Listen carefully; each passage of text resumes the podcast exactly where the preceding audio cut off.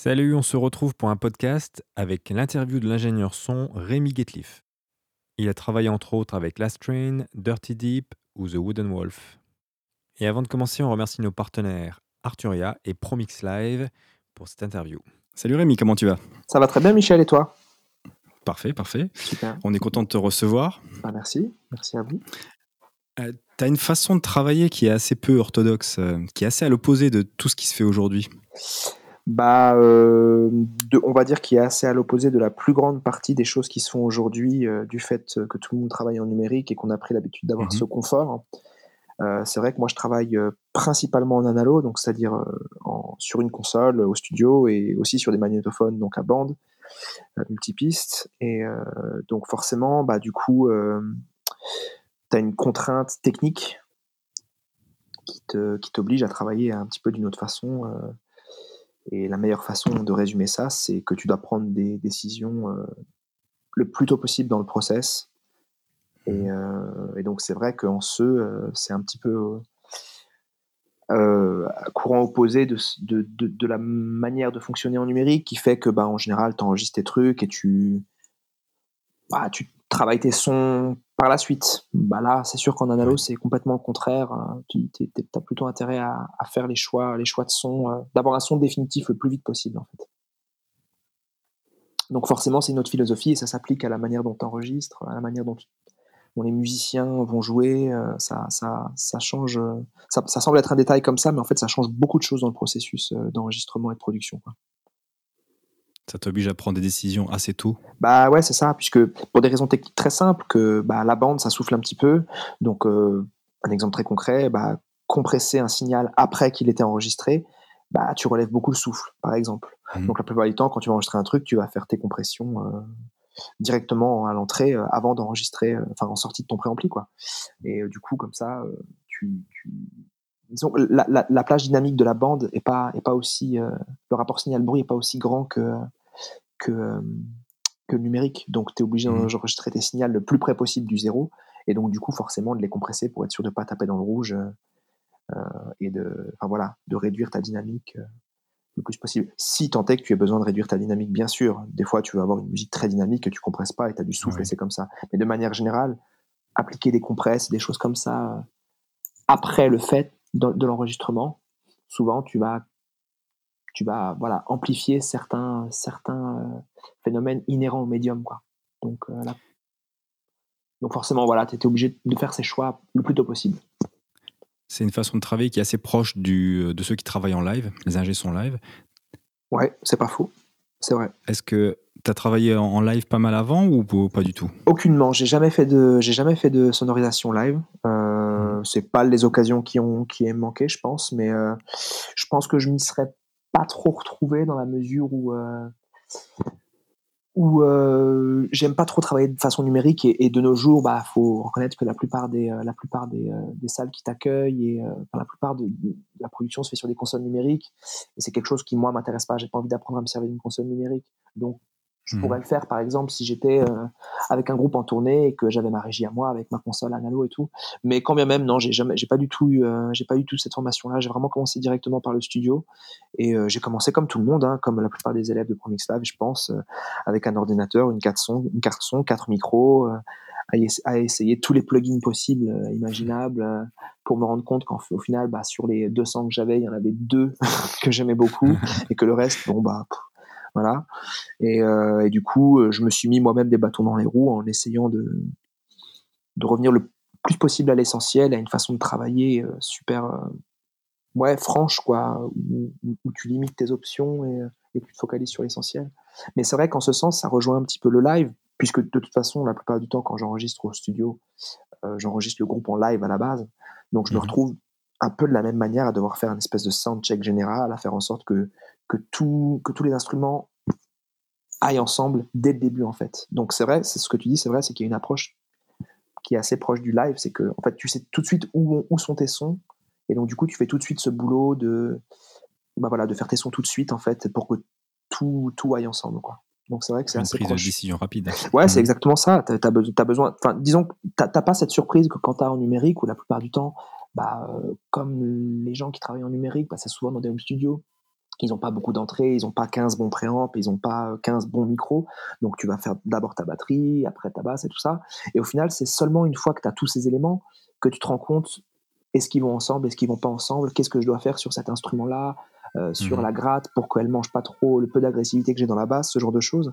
Et donc là, quand tu le fais en live et en analo, bah forcément, tout de suite, tu as le son d'ensemble. Donc tout de suite, tu vois ce qui marche, ce qui marche pas. Donc ça te force à prendre ces décisions tout de suite parce que t'as pas envie d'écouter pendant quatre jours euh, un morceau. Euh, enfin, le truc, si c'est pas bien, tu vois. Donc tout de suite, tu, vois les problèmes et tu, tu, les règles tout de suite, quoi. C'est ça qui est cool. Donc tu as appris énormément par toi-même parce qu'on peut pas apprendre de nos jours. Enfin, on peut difficilement aller faire un stage dans un studio professionnel pour apprendre à se servir de bande, à se servir euh, de magnéto. Euh, comment que tu as appris toi-même euh Bah, je, je, avec, comme dit, faut pas cracher dans la soupe. sans la révolution numérique, je pense que moi, ce que j'offre aujourd'hui, je serais pas du tout capable de l'offrir parce que euh, c'est grâce à Internet un petit peu que j'ai pu, euh, que j'ai pu mmh euh, apprendre ce que, ce que je fais aujourd'hui, parce que c'est une mine d'informations incroyable. Mais c'est vrai que c'est difficile de faire le tri, en fait. C'est difficile de faire le tri. Mmh. Apprendre sur Internet, en fait, c'est une vraie, c'est la jungle. C'est la jungle. Il faut une méthode parce que faut savoir recouper les informations et tout. Et, un exemple très simple, tu vois, les magnétos que j'utilise, euh, j'utilise des Studer A80 qui sont un peu le, ce que tous les gros studios euh, de major avaient dans les années 70. Tous les, pratiquement tous les scuds qu'on adore des années 70, ils ont été faits là-dessus, genre bah, Dark Side of the Moon, c'est tout ce qui sortait d'Abbey des studios anglais à l'époque, c'était euh, c'était sur des mmh. sur des A80. Et moi, quand je me renseignais un petit peu sur les magnétos, quel magnéto il faut acheter, euh, qu'est-ce que je peux faire avec mon 80, je lisais, ils avaient pas forcément bonne presse sur certains forums. Plein de mecs qui disaient ouais, ces magnétos c'est l'enfer, ça sonne pas bien et tout, blablabla. Et au fait, du coup, pendant un moment, je me disais merde, mais c'est fou quand même que qu'ils aient mauvaise presse ces magnétos, alors que bah, je sais pas, une grande partie des scuds qu'on adore ont été faits là-dessus. Mais en fait, c'est qu'à l'époque, il y avait un autre mindset. C'est-à-dire que les mecs, qui bossaient avec des magnétos tous les jours, ils bossaient contre un magnéto en fait. C'était la seule solution qu'ils avaient. Donc le magnéto, il fallait qu'il soit fiable à 100%, qu'il tombe jamais en panne, mhm. euh, que ce soit super simple d'utiliser avec avec un transport super simple, avec des, des euh, un locator pour avoir par exemple sur un morceau pouvoir rentrer un marqueur euh, au couplet, au refrain, ce genre de choses pour mhm. pouvoir avoir accéder super vite à, certaines parties, un temps de rembobinage super rapide, tu vois, d'avoir plein d'espèces de fonctions annexes qui sont intégrés dans un DAO, mais qui sont qui sont pas forcément intrinsèques à un, magnéto. Et surtout, les mecs, euh, ils voulaient surtout que quand ils enregistrent un truc, quand le magnéto le rejoue, ça sonne exactement pareil. Donc, hmm. la course de l'audio, jusqu'aux années 2000, on va dire, c'était d'avoir le truc le plus transparent, le plus transparent possible et le plus facile d'utilisation possible. Et donc, en fait, je me suis rendu compte que cette mauvaise presse entre guillemets qu'avaient euh, les, les Studer 80, c'était bah, parce qu'ils entendaient le magnéto, et que c'était quelque chose qui ralentissait le process. Hmm. C'est-à-dire exactement ce pourquoi tu tournes vers la bande aujourd'hui. Pour avoir un, processus vachement plus relax, où tu n'es pas dans l'efficacité du numérique, où, tu, fais un truc qui ralentit un peu les sessions, où tout le monde est un peu plus relax, et où tu entends vraiment ce que fait le magnéto et ce que fait la bande. Donc au début, c'était vraiment un peu la jungle, tu vois, de savoir un peu... Euh, et ça s'applique à, plein de choses, je trouve. Tu, c'est une mine d'infos Internet, mais, mais, mais tu sais pas forcément qui donne son avis. Donc c'est pour ça que c'est important de, vraiment recouper les infos.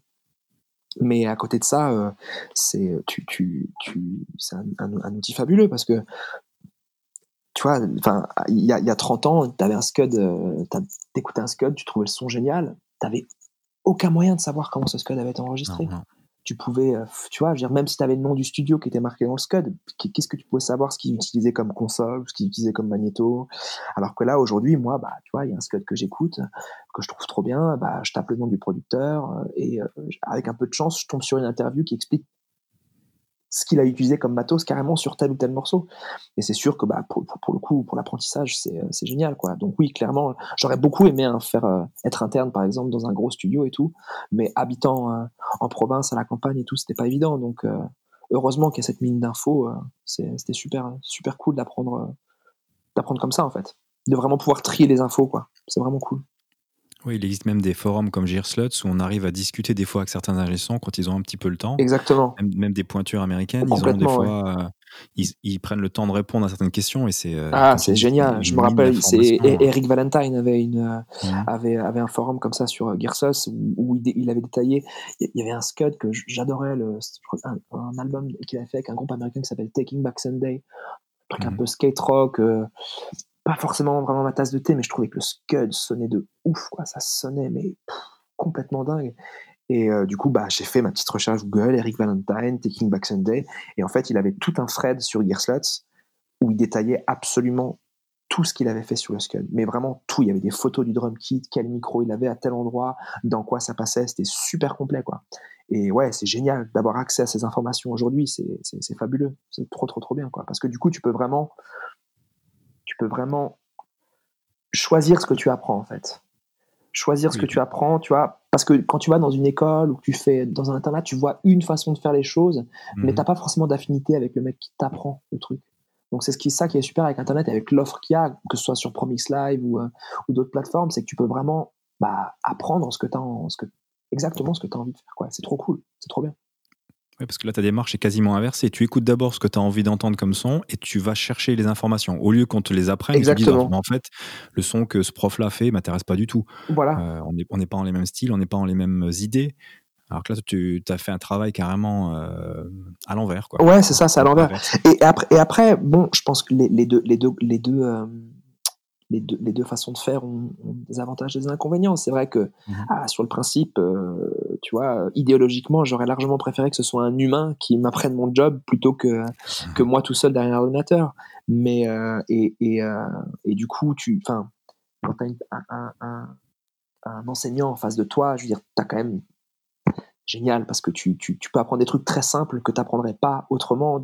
Tu vois, des, je sais pas, je sais pas comment expliquer, mais c'est à double tranchant en fait. Voilà. moi, quand j'ai des stagiaires qui viennent au studio, qui font des écoles de son, je leur dis toujours, c'est bien l'école les gars, mais euh, c'est pas comme ça que vous allez apprendre à faire des scuds. Mais au-delà, mais au-delà de ça, tu as quand même une espèce de transmission directe de savoir élémentaire qui est important d'avoir et, euh, mmh. et, qui, euh, et qui peuvent être la base d'un apprentissage plus poussé. Et c'est quelque chose que moi, j'ai pas vraiment eu, mais, mais c'est un mal pour un bien parce que du coup, j'aime à penser que je suis plus un un, producteur, un réalisateur qu'un ingé son parce que je suis pas un très bon technicien en fait, tu vois. Je sais quelle machine j'aime bien, je sais que un Fairchild ça sonne comme ça et que j'adore ça et qu'un LA2A ça sonne comme ça et que c'est trop bien parce qu'il y a deux boutons et tu peux être le parfait débile et arriver à faire sonner bien cette machine. Mais au-delà de ça, des fois, tu vois, je veux dire, quand j'ai un problème un peu compliqué dans un mix, c'est peut-être plus difficile que pour quelqu'un qui aura fait une vraie école de son et qui saura euh, comment régler ce problème. Je n'ai pas d'exemple là, mais, euh, mais, euh, mais disons qu'il y, a des avantages et des inconvénients dans les deux façons de faire, mais moi je suis très content d'avoir appris comme ça par moi-même, parce que aussi ça correspond à mon, à mon caractère et que, et que du coup, comme, comme je disais avant, j'ai vraiment pu euh, apprendre exactement ce que j'avais envie d'apprendre.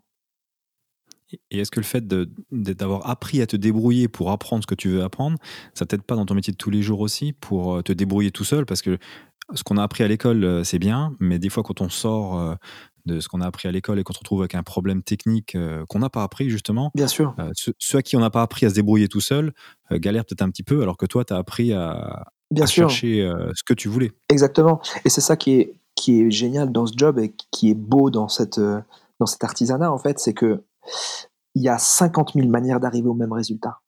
Mmh et, et, bien souvent, quand on t'a appris une manière de le faire, bon, bah, tu te dis que c'est comme ça et tu vas pas forcément chercher, euh, chercher d'autres façons de le faire. Alors que c'est vrai que quand, quand, quand, tu te retrouves face à ce problème toi-même, et eh bah, tu, tu, tu, dis merde, bah, comment font les autres? Et donc tu vas regarder un peu sur Internet. Ou alors, encore mieux, tu trouves des solutions par toi-même.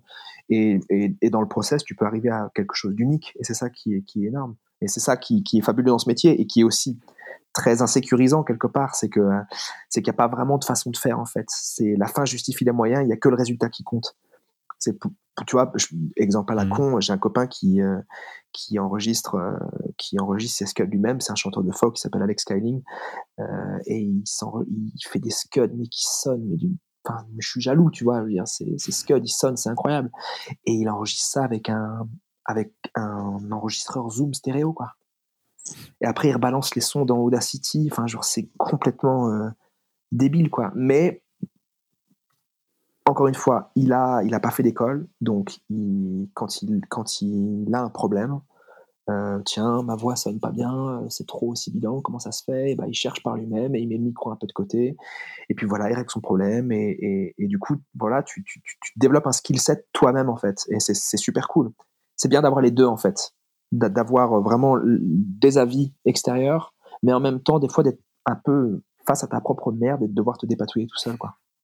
Il y a un album avec euh, Dirty Deep que tu as fait où tu as carrément utilisé un, un Tascam à bande. Ouais, c'est juste. Un petit 8 pistes, c'est ça 8 pistes, ouais, Comment ça s'est déroulé? C'est l'artiste qui voulait euh, euh, simplifier un petit peu le process ou comment ça bah, s'est passé? En fait, c'était une, euh, c'est un, groupe avec lequel je bosse depuis maintenant quelques années tout de même. on, a, fait plusieurs singles, on a fait un split ensemble il y a quelques, il y a 4-5 ans. Après, on a fait un album ensemble que j'avais produit avec Jim Jones, de Jim Jones Review. Et on a toujours été, on a toujours bossé exclusivement en analo avec Dirty Deep. J'ai un studio 8 pistes, donc tout ce qu'on a fait euh, jusqu'à ce dernier album là euh, qui vient de sortir, on l'a toujours fait en 8 pistes. Ça a toujours été du 8 track avec Dirty Deep, mhm. toujours sur un studio 8 pistes, mais dans un contexte studio avec ma console, mes compresseurs et tout. Et, euh, et là, ce dernier Scud, bah, c'était un Scud acoustique, et donc il voulait un truc vraiment super, super, super roots.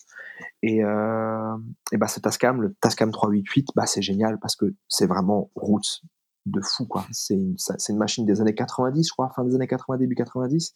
Mais comme comme c'est un format très très très compromis pour pour, pour expliquer euh, le, format standard multipiste.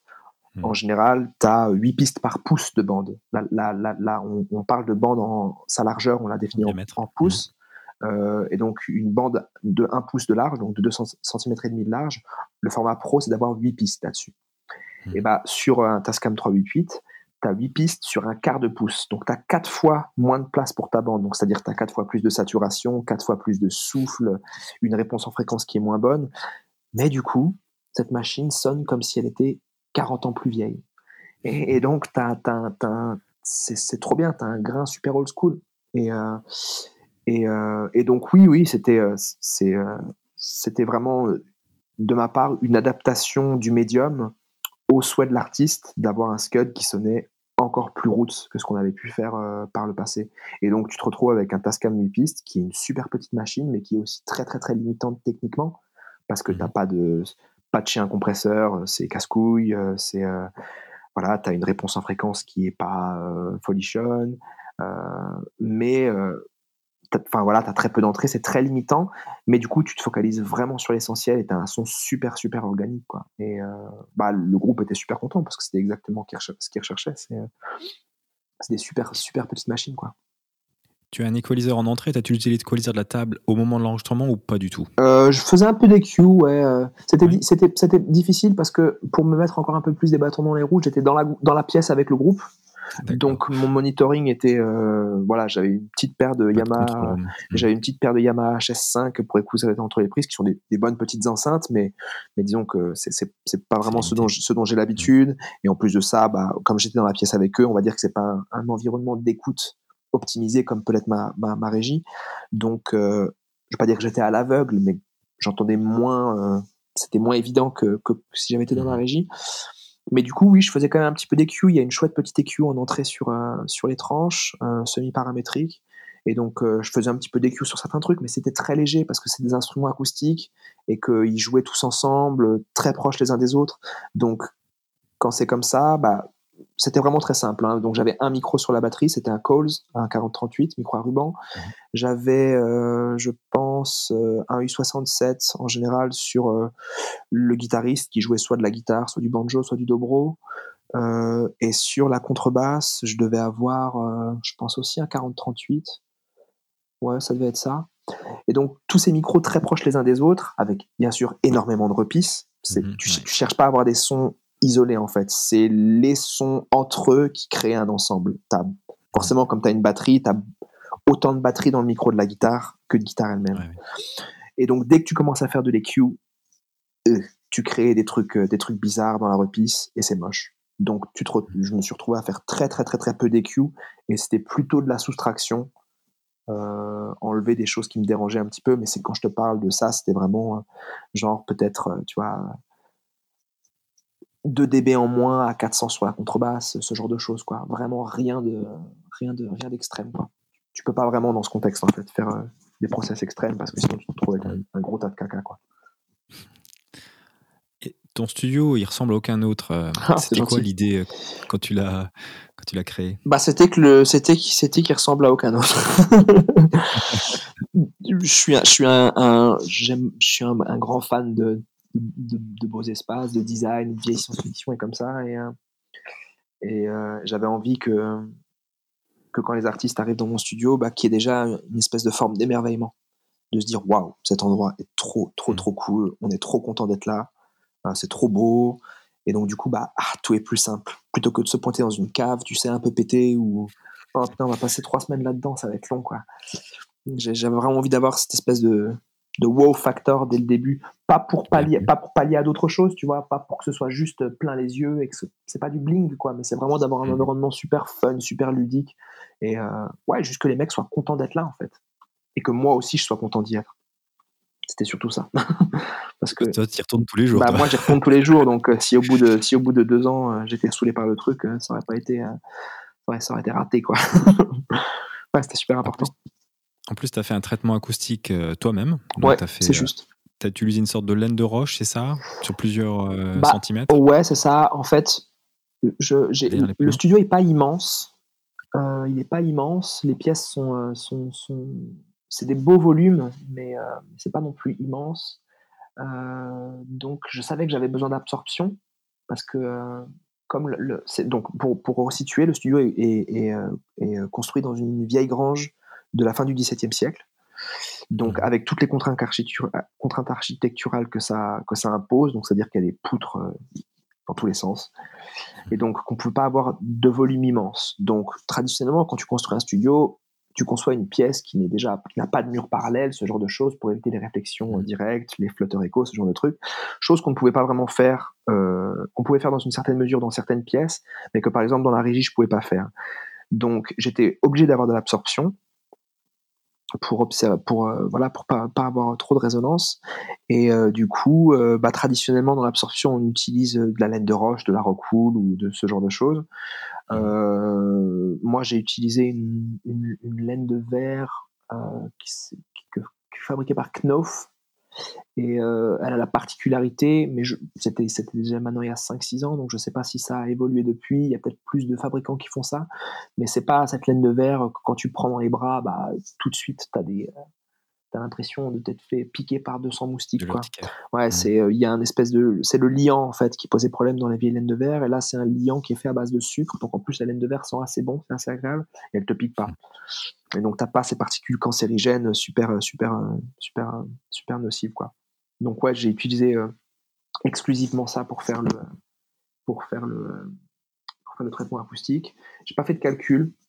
J'ai pas fait de calcul parce que euh, parce que le calcul c'est chiant.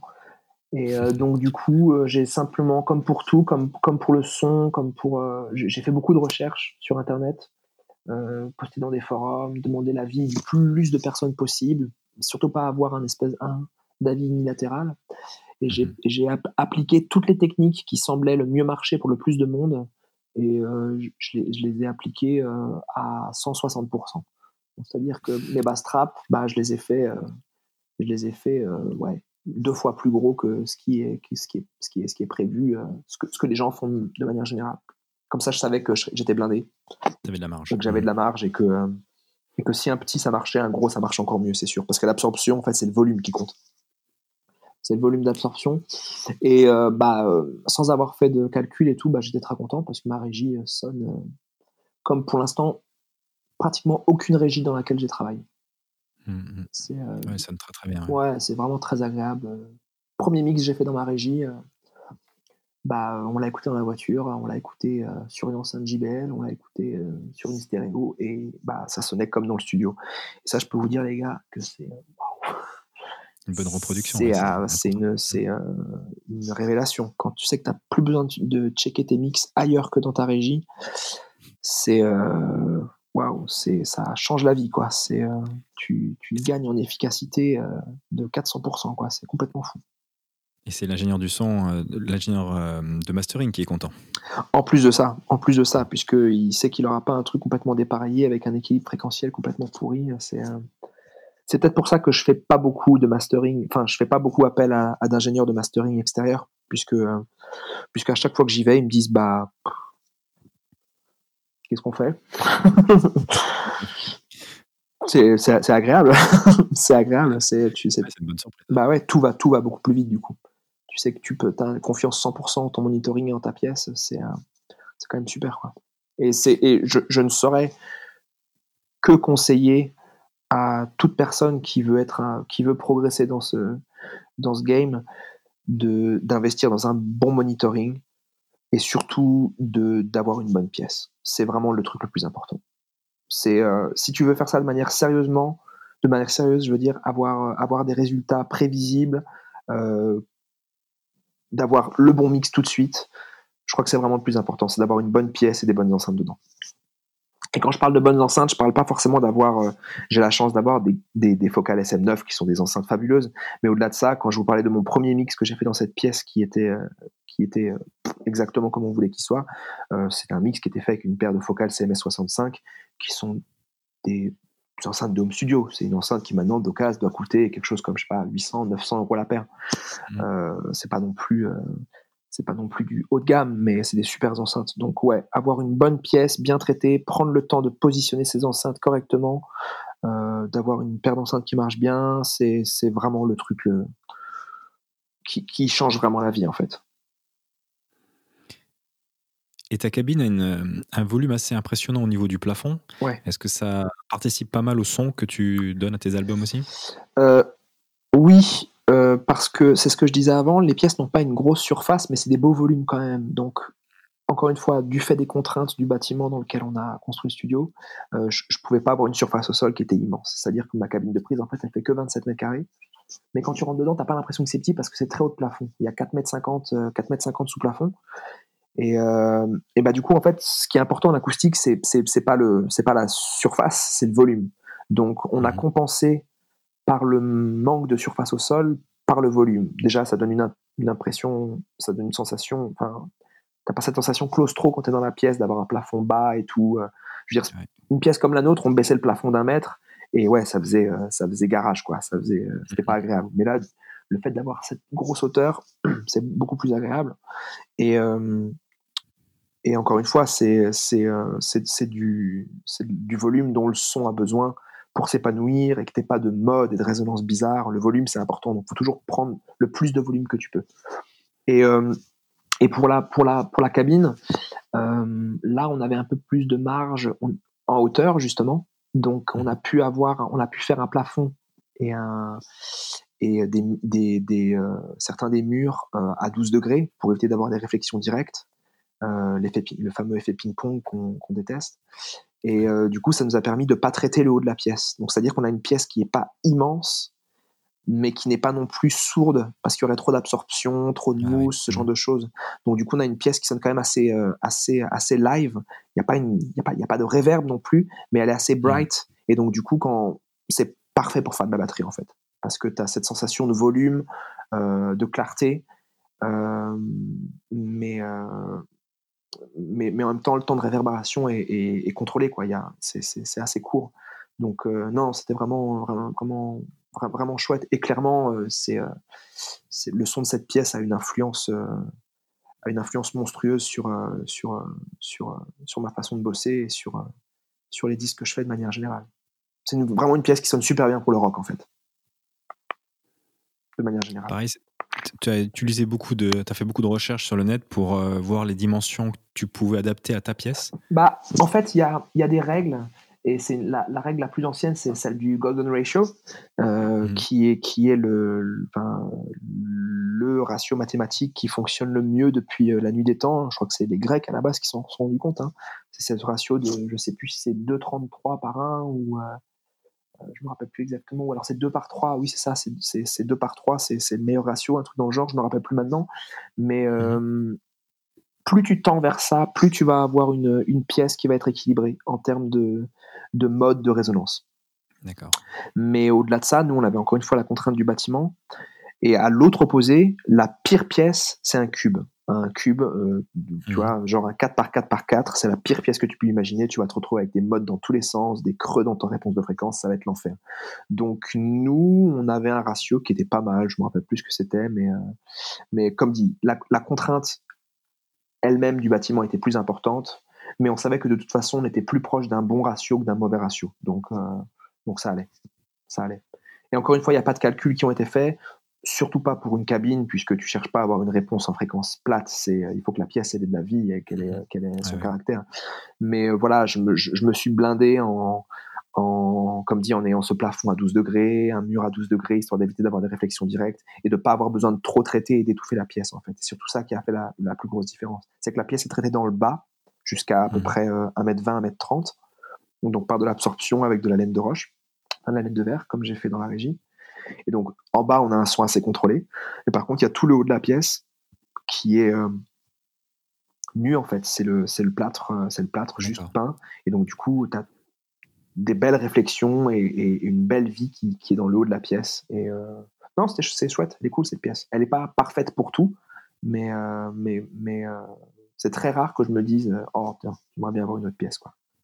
Ouais, donc tu as le bas qui, euh, qui arrête un petit peu les fréquences et le haut qui, euh, qui crée la réverb. Ça ressemble un petit peu à ce qu'a peut-être Vance Powell. Je sais pas si tu as déjà vu son studio avec ses planches de bois au, À au- à un mètre ouais. et quelques du sol. Ouais, c'est possible. Euh, j'ai jamais, jamais vu trop de photos de l'intérieur de. C'est Sputnik Sound, hein, le studio de Vance Powell, Ouais, c'est ça. ouais. Il est magnifique. Ouais. c'est un chouette studio. Enfin, je vois, on voit beaucoup des, des photos des régies parce qu'ils font, ils font des, Mhm. ils font des, des vidéos et tout là-bas. Mais, euh, mais oui, oui, c'est un, c'est, c'est, euh, c'est un- il y, a- il y a plein, il y a plein de philosophies dans la conception du studio. Tu as cette histoire de live and dead end où ils font un- une partie du studio qui est très, très sourde, très Mhm. traitée, et l'autre qui est super live.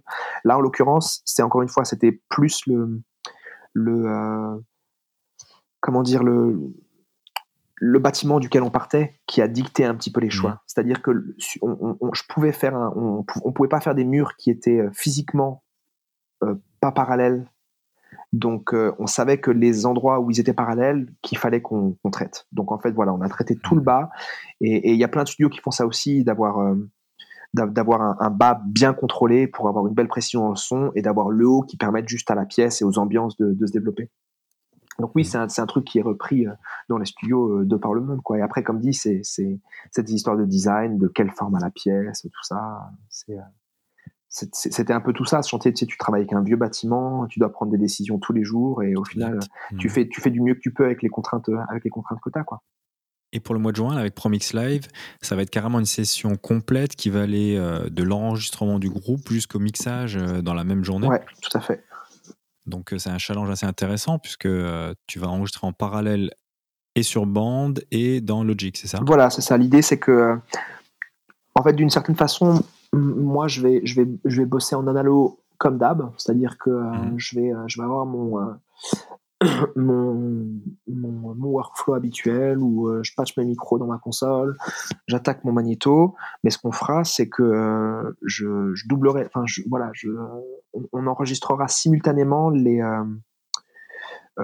comment dire, en fait, moi, je, je groupe beaucoup à la prise. Donc, c'est-à-dire que je j'enregistre pas mes pistes batterie séparées, par exemple. J'enregistre pas Mhm. un kick, une snare, euh, des toms et des overheads. Je fais mon son de batterie direct à la prise. C'est un peu extrême. Il n'y a pas beaucoup de gens qui font ça, Mhm. mais euh, mais euh, c'est ma façon de faire. Euh, je me suis rendu compte que j'arrivais à, à de meilleurs résultats comme ça et que surtout, bah, au mix, ça, ça- tu gagnais beaucoup de temps parce que bah, ton son de batterie il est fait. Et mine de rien, c'est pas mal de pas avoir besoin de t'occuper de, de 50 micros euh, batterie euh, à la prise. Donc voilà, ce que je ferais, c'est que j'enregistrerai directement en analo, comme j'ai l'habitude de le faire, avec ma batterie sur une ou deux pistes, selon si, on la veut en mono ou en stéréo. Euh, mais ce que je ferais, c'est que je splitterais quand même, enfin, je prendrais quand même les, les, euh, les micros séparés à la console, qui Mhm. rentreront directement dans le dans dans dans Logic, dans l'ordinateur. Comme ça, on pourra fournir euh, aux, euh, aux élèves les pistes euh, les pistes séparées, donc le kick, la snare, tout ça en séparé. Et, et aussi, je pense que je prendrai à la sortie de la console pour avoir mon équilibre à moi, mon bus batterie à moi. Pense qu'on essaiera de fournir le plus de trucs possible euh, pour voir à- à- Ouais, ça- c'est pour, pour que les élèves puissent voir, enfin voilà, qu'est-ce que ça fait de, de grouper une batterie tout de suite, qu'est-ce que ça fait de passer ça directement dans la bande, Mhm. etc. Il y aura, Non, ce serait cool. Il devrait y avoir un, un chouette assortiment de pistes et bien comprendre ce qui se passe à chaque étape, quoi. Ouais, ça leur permettra de faire des comparaisons et de voir ce que la bande apporte. Exactement. Et ce que de faire des choix euh, et essayer de, de peut-être de, de, les recréer par eux-mêmes. Voilà, tout à fait. Ouais. Sachant encore une fois, encore une fois, il y a, a, a, rien de magique. Hein. J'ai, j'ai euh, le, ça, ne devrait pas être difficile euh, avec les pistes séparées de, des, des micros de, de, batterie, par exemple, pour parler de la batterie, mmh. de recréer le son de batterie que je fais, puisque je fais vraiment pas grand chose de magique. Je fais très très très très, peu de traitements. Euh, les toms, il n'y a pas des Q, la snare, il n'y a pas des Q, le kick, des fois j'ai un peu des Q, je mets des fois un peu des Q de bus sur la batterie avec un Pultec pour ajouter un peu de top, ce genre de choses. Mmh. Mais la plupart du temps, sauf problème que j'arrive pas à résoudre dans la pièce, euh, ce que je fais sur la console, c'est pas grand chose. Ça passe plus vraiment par le choix de l'instrument, bien accorder ses tomes, choisir la bonne peau, choisir la bonne batterie, choisir la bonne caisse claire, etc. Euh, c'est, euh, je, je, pense que ce sera vraiment surtout ça qui sera intéressant de voir dans, dans la session. Mm -hmm. Parce qu'au final, le mix, euh, ils se rendront bien compte que au mix, je fais rien de rien de fabuleux quoi. C'est plus mes goûts à moi sur euh, l'histoire d'équilibre, mais il n'y a pas vraiment de technique très très très poussée quoi. C'est vraiment plus dans dans le créatif, dans et, et c'est ce qui est le plus dur en fait. Et c'est ce qui est le moins enseigné, c'est vraiment arriver à sortir le meilleur parti à la base de l'instrument, de la mmh. situation que tu as quoi. Et euh, c'est pas pour rien que des fois, euh, bah, quand tu fais un, un, job comme le mien, où tu vois, moi je vois beaucoup passer de groupes de rock, la plupart du temps les mecs jouent sur ma drum même carrément parce que j'ai de bonnes batteries au studio, euh, que les mecs sont contents d'utiliser. Et des fois, tu as un groupe qui vient, tac, tu fais, tu fais le son de batterie, c'est voilà, t'as la Ludwig qui est placée, t'as les micros, ça sonne d'enfer. Quatre jours plus tard, t'as un autre groupe qui vient, c'est exactement le même set, exactement les mêmes micros. Putain, ça sonne pas du tout pareil, quoi. Qu'est-ce que je fais? Qu'est-ce que je, qu'est-ce que j'ai fait de mal, quoi Et donc, du coup, tu te rends vraiment compte que c'est vraiment dans la pièce que ça se passe. Enfin, en tout cas, dans ma façon de faire, c'est vraiment dans la pièce que ça se passe, qu'il faut que l'instrument soit bien, que les micros soient bien placés, que tu aies le bon micro à tel ou tel endroit, et, euh, et après, tout le reste euh, devient super facile, quoi. Et puis l'équaliseur le, le, plus euh, naturel reste le placement du micro. Bien sûr, clairement. Tu peux, tu, c'est, c'est le placement du micro, le choix de ton micro, c'est sûr que c'est, c'est ça qui fait la plus grosse différence, hein, clairement. Clairement. En fait, mon but, c'est de ne jamais avoir besoin de me servir d'un égaliseur. D'un, équaliseur. Mmh. C'est euh, quand, quand, quand j'allume une EQ sur ma console, pour moi, c'est presque une petite défaite, en fait. Je sais que c'est un peu extrême, mais c'est, je me suis un peu conditionné à me dire qu'à partir du moment où je dois engager l'EQ, c'est que je suis un peu feignant. C'est que j'ai, c'est qu'il y a quelque chose que je pourrais faire avant et que je le fais pas. Donc voilà, c'est, très restrictif hein, comme mentalité, mais euh, mais euh, mais au final, bon bah c'est la plupart du temps ça, ça porte ses fruits parce que tu bah tu, tu, tu, vas chercher vraiment le problème à la source quoi. Et, euh, et comme dit, bouge, bouger un micro, ça coûte rien quoi. Ça coûte rien et la plupart du temps, tu auras, un meilleur résultat qu'avec qu'avec une EQ. Et est-ce que tu compresses à la prise aussi ou pas du tout? La plupart du temps, oui. Parce que, encore une fois, j'utilise la, j'utilise la compression euh, parce que, on en parlait avec. Euh, j'ai fait le truc euh, de Mix with the Masters il y a quelques temps avec mm -hmm. Steve Albini et il disait que, on disait que il, la plupart des, des ingé-sons, des, au bout d'un moment, il y a un moment dans leur vie où ils tombent amoureux de la compression. Mm -hmm où tu as envie d'entendre tout compresser, que tel ou tel, tel, compresseur a tel son et que c'est génial, etc. Et euh, moi, clairement, la compression, c'est quelque chose que, pour moi, c'est un effet, en fait. C'est, euh, quand, je, quand j'utilise un compresseur, j'ai un peu envie de l'entendre. Quoi. Donc, j'ai tendance à utiliser certains compresseurs de manière euh, vraiment créative. Enfin, parce, parce que j'aime le. J'utilise tel ou tel compresseur parce que j'aime ce qu'il fait au son, en fait. C'est pas tant pour une forme de contrôle, bien que dans un mix très dense de rock, tu as besoin de compression. Je veux dire, c'est, c'est indispensable presque. Mais, euh, mais donc, du coup, la plupart du temps, de toute façon, oui, j'ai tendance à compresser mes signaux à la prise, très, très, très rarement au mix, ou alors à part peut-être des fois pour de la compression parallèle sur une batterie ou ce genre de choses. Mais euh, la plupart du temps, ouais, je vais, la basse, bah, 9 fois sur 10 passer dans un la 2A. Euh, mes guitares, bah ça, ça dépend. Même une guitare très saturée, des fois, j'aime bien la compresser parce que, encore une fois, ça rajoute un certain, certains grains, une certaine couleur que, que j'aime bien. Caractère. Voilà, tu vois, j'aime beaucoup par exemple utiliser un TG1, un Chandler TG1 sur les grattes, parce que c'est un compresseur qui, a, qui est très très très très très typé. Et je trouve que ça fait quelque chose aux guitares très saturées en particulier, qui est vraiment chouette. Je trouve que ça leur redonne de la dynamique en fait, d'une certaine façon. alors que tu as, un signal qui est déjà exempt tout dynamique comme il est très saturé. Mais euh, les, constantes temporelles de ce, de ce compresseur sont tellement bizarres que, que bah, je trouve que sur une guitare, tu as l'impression que ça lui redonne de la vie en fait, et ça j'aime beaucoup. Mais oui, la plupart du temps, ouais, je, compresse, je compresse mes signaux euh, à la prise. Même des fois, c'est juste 1 ou 2 dB, tu vois.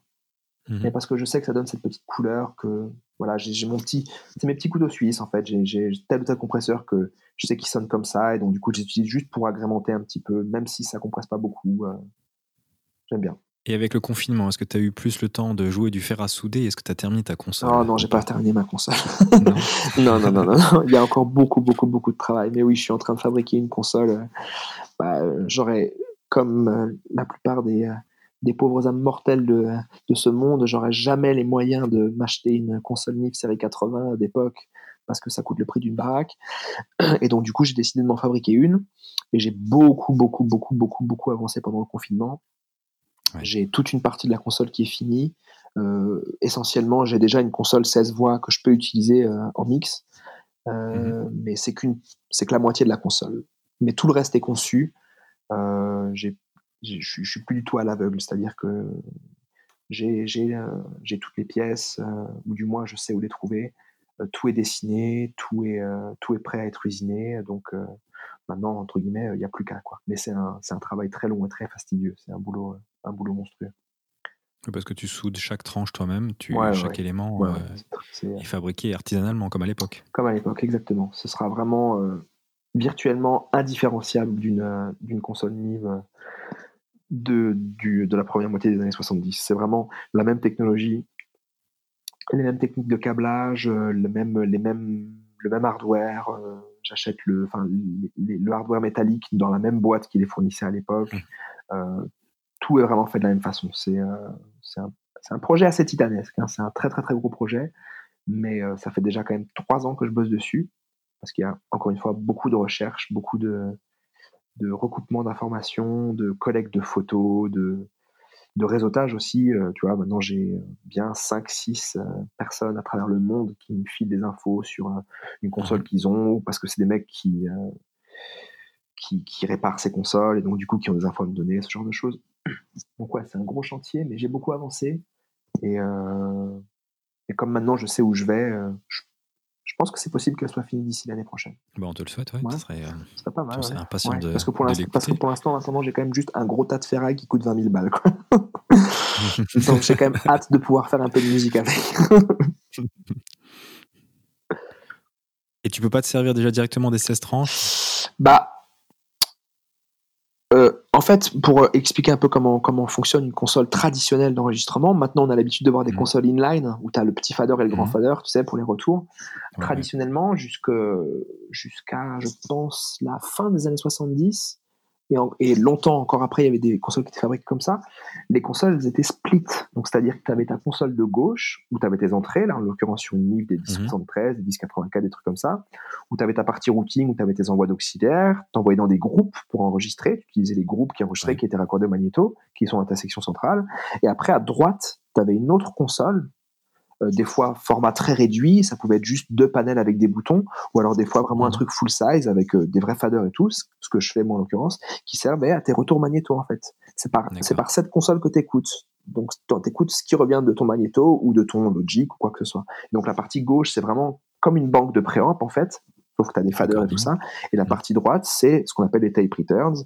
C'est par là que tu écoutes, c'est ta console de monitoring en fait. Et donc moi, la partie que j'ai fabriquée là, c'est la partie console de monitoring, qui est la même architecture que la partie recording à gauche, à ceci près que elle n'a pas huit groupes, elle a juste une sortie, elle a juste un groupe stéréo en fait pour, pour, pour, pour, écouter.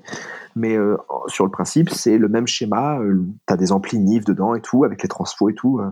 donc sur le principe, je pourrais l'utiliser en line-in comme un espèce de gros sommateur avec des faders, mais, mais je saurais pas trop la foutre dans mon studio.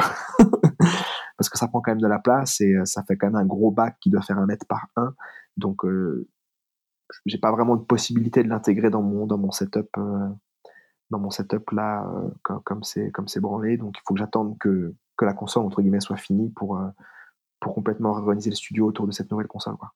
Et quand tu as commencé ce métier, quelles, quelles sont les influences que tu as eues au niveau musical?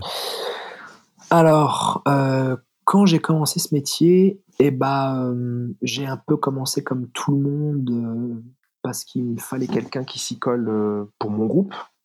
Donc on a commencé, mon frère faisait du son, j'ai un grand frère avec lequel j'ai un groupe qui s'appelle Chineski.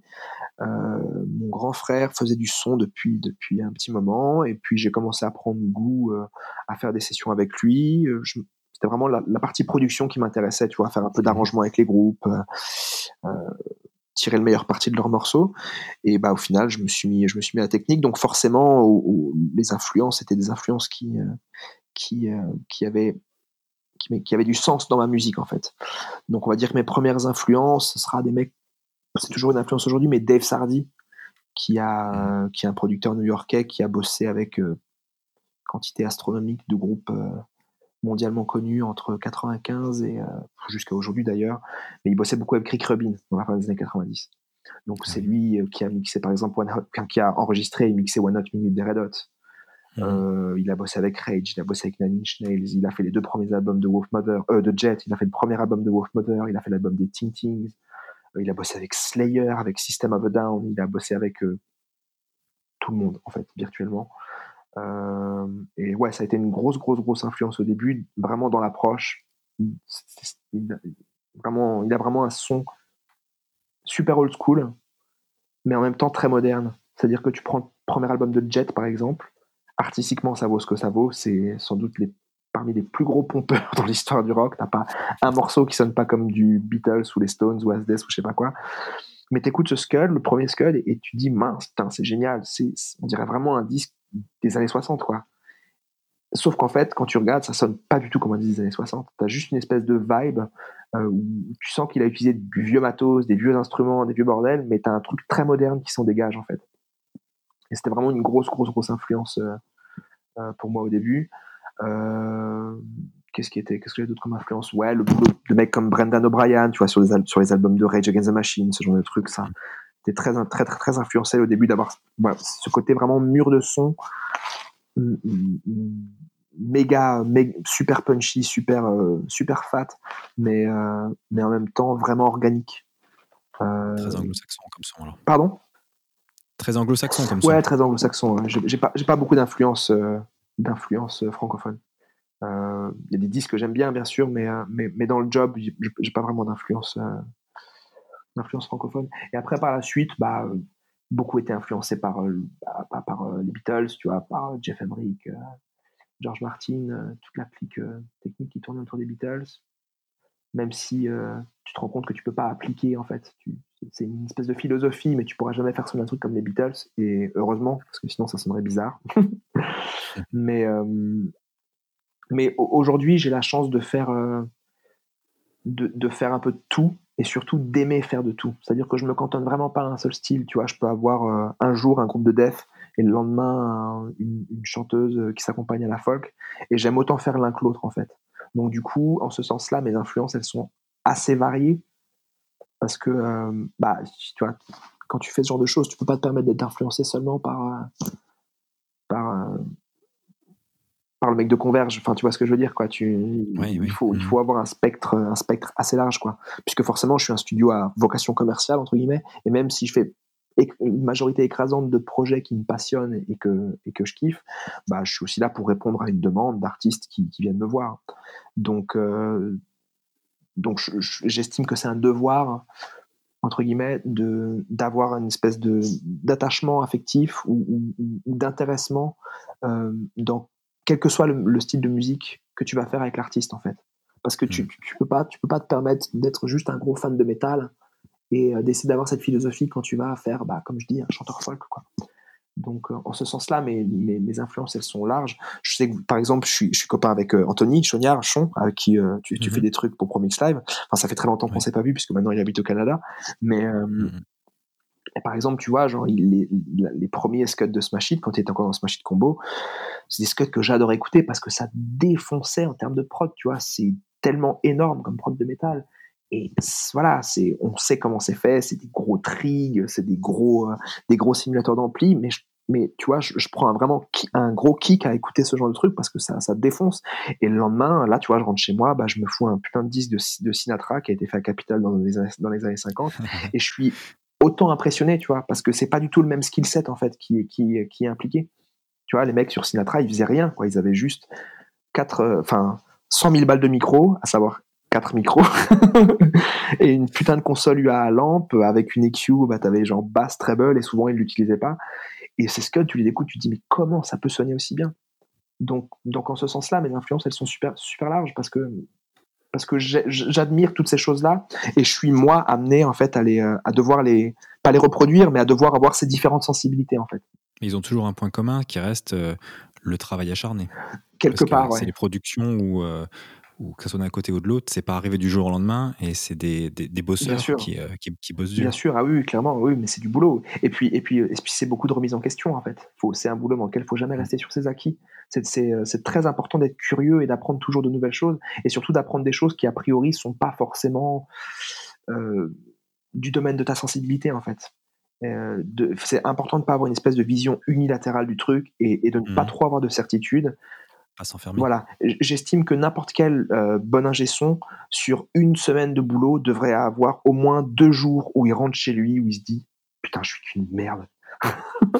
c'est super sain en fait. C'est terrible parce que c'est une remise en question perpétuelle et c'est pour ça que c'est très insécurisant comme job parce que tu sais que t'as pas deux façons uniques de faire et que euh, et que et que voilà, t'es jugé pour tes goûts en fait, pour tes goûts, pas pour tes, pas mmh, pour tes, pas pour tes, pour tes skills. Et donc, du coup, c'est super important justement de remettre tes goûts en question, de remettre ta façon de faire en question. C'est comme, c'est vraiment comme ça que tu avances, quoi. Et à côté de ça, c'est marrant parce que tu disais que toutes ces, euh, tous ces trucs que je cite sont souvent le résultat d'un, le fruit d'un travail acharné. Mais au-delà de ça, des fois, pour certains projets, tu as besoin d'avoir une attitude super loose, super, euh, super relax. De ah, c'est un peu pourri, bah c'est pas grave, il faut que ce soit un peu comme ça. Tu vois ce que je veux dire? C'est-à-dire sur euh, ce scud de Dirty Deep dont on parlait tout à l'heure, que j'ai fait sur le petit Ascam, il y avait des trucs où techniquement c'était un peu limite, tu vois, genre bon bah là le batteur il a envoyé un peu plus et ça sature franchement. Mais en fait, bon bah ça fait partie du truc quoi. C'est assumer ses choix aussi. C'est assumer ses choix, exactement. Et j'ai un, un, un, groupe euh, avec lequel je bosse régulièrement, de chez nous, qui s'appelle Camarade, qui fait une espèce de post-punk, un peu cold wave, tu sais, un peu euh, euh, ouais, super quepon, et un peu un espèce de mélange entre les Stooges et, et Joy Division, tu vois. Et il faut pas que ce soit trop bien. Tu vois ce que je veux dire? Si ça sonne trop propre, ouais, faut mm. que si ça sonne trop propre, trop, hmm, tu, tu, tu, tu, perds, tu perds, tu perds l'âme du bordel en fait. Donc c'est tout à fait le genre de projet où des fois je me retrouverais à, à faire une balance, monter les faders et dire allez hop c'est bon on y va, sans, sans, sans fouiller le truc trop quoi. Parce qu'on s'en rend pas compte, mais on écoute une quantité de trucs qui sonnent comme de la merde en fait et tu t'en rends pas compte parce que c'est des trucs que tu kiffes, mais tu, tu prends, bah, genre par exemple le premier album des Stooges, Iggy Pop and the Stooges, t'écoutes le premier disque, mais genre c'est c'est quoi ce bordel quoi? C'est un singe qui a enregistré le disque? il y a techniquement il y a rien qui n'a de sens. c'est un putain de cauchemar techniquement, mais c'est ça qui rend le scud génial. Mm-hmm. Donc c'est ça en fait, c'est un, un espèce de mélange entre euh, viser l'excellence, mais avoir quand même une attitude relativement relaxe. Tu vois? Euh, c'est pas grave si des fois il y a un fondu qui est un peu pété, c'est pas grave si des fois il y a une note qui est un peu à côté. Hein. C'est ce genre de petits trucs qui donnent cette, cette, vie euh, dans un disque qu'on n'arrive qu'on n'arrive pas forcément à identifier. quoi. C'est du rock'n'roll. C'est du rock'n'roll, ouais. Après, comme dit, j'essaie d'appliquer cette philosophie à tout ce que je fais. Même, tu vois, quand je fais un groupe de death metal, bah, j'essaie de les faire en analo sur un 16 pistes et ce sera, ça sonnera pas comme Bring Me The Horizon, ça sonnera pas fat comme Massisteria avec un mur de guitare absolument improbable, mais ça, ça aura une vibe quand même et, euh, et, euh, et, et, ça, et ça, ça, plaira à certaines personnes. Et c'est pour ça que les groupes viennent te voir, je pense. C'est aussi pour ça, du coup, que les groupes viennent me voir, parce qu'ils savent que j'ai cette. C'est ce qui te différencie. Complètement, complètement. C'est ça, c'est euh, c'est une grosse partie du business. Les gens viennent me voir surtout parce qu'ils savent parce que, que j'ai cette approche super old school et tout, et, et, et, un peu plus authentique, on va dire, que ce qui se fait de manière générale de nos jours. Quoi. Encore une fois, avec tout le respect que j'ai pour des mecs comme, comme Anthony, euh, comme Sean, comme, euh, comme Fred Duquesne, qui c'est des sorciers, tu vois. Je dire, moi, je comprends pas en fait ce qu'ils font, mais euh, mais c'est bien d'avoir cette alternative, d'avoir. C'est pour ça que cette époque est formidable, c'est que tu, tu, mmh peux avoir un, tu peux avoir un truc mmh. super produit, super monstrueux, qui sonne super actuel, et tu peux tout aussi bien faire un truc vachement plus relax, super old school, qui va juste plaire à différentes personnes, à différentes sensibilités. Un grand merci Rémi. Merci Michel, merci à toi, c'était un plaisir. On est impatient de, de voir ta session ProMix Live pour voir un petit peu comment tu travailles au, au niveau de l'enregistrement et du, du mixage. Ouais, moi aussi, ça va être cool. À très bientôt. Ouais, à très bientôt. Salut. Salut à tous. N'oubliez pas, vous pouvez retrouver sur la chaîne YouTube Promix Live d'autres interviews, quelques extraits aussi de cours. Et il y a aussi la page Facebook qui vous permet de suivre l'actualité de Promix Live. À bientôt. Ciao